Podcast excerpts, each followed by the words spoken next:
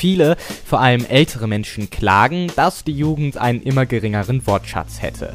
Steht uns also der Niedergang unserer Sprache bevor? Ist das Fakt?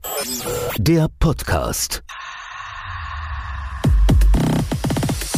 Nein, also das sagt zumindest die Sprachwissenschaftlerin Heike Wiese von der Universität Potsdam. Das Klagen über den Untergang der Sprache käme meistens von Leuten, die sich nicht mit Sprache auskennen. Der Grund, warum sich Menschen über die Sprache anderer beschweren, habe meistens viel mit sozialem Dünkel zu tun.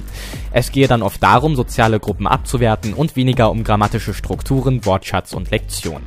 Abwertung von Sprache richtet sich fast immer gegen die Sprecher. Findet jemand sächsisch klingt schlecht, liegt das oft daran, dass derjenige die Sachsen nicht mag, unabhängig davon, wie es wirklich klingt.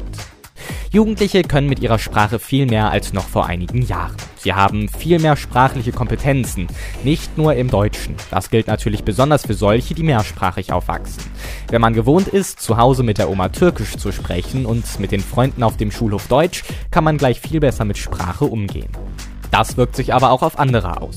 Deutschsprachige Kinder lernen nicht nur früh in der Schule Englisch, sondern haben auch Freunde, die Türkisch, Arabisch, Russisch oder Bosnisch sprechen und von denen lernen sie auch viele. Diese Jugendlichen gehen ganz anders mit Sprache um. Sie können mit Sprache spielen, unterschiedliche Elemente einflechten, neue Wörter ins Deutsche aufnehmen.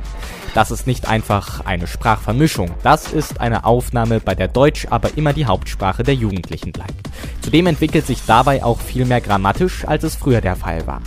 Und Jugendsprache hält sich meistens ja auch nicht so lange. Es ändert sich ständig viel.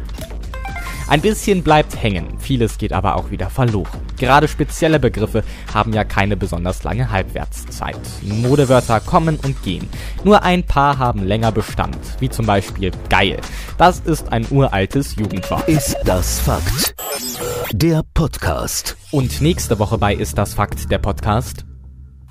Die Augen von Toten sind so leicht zu schließen wie im Film. Ist das Fakt?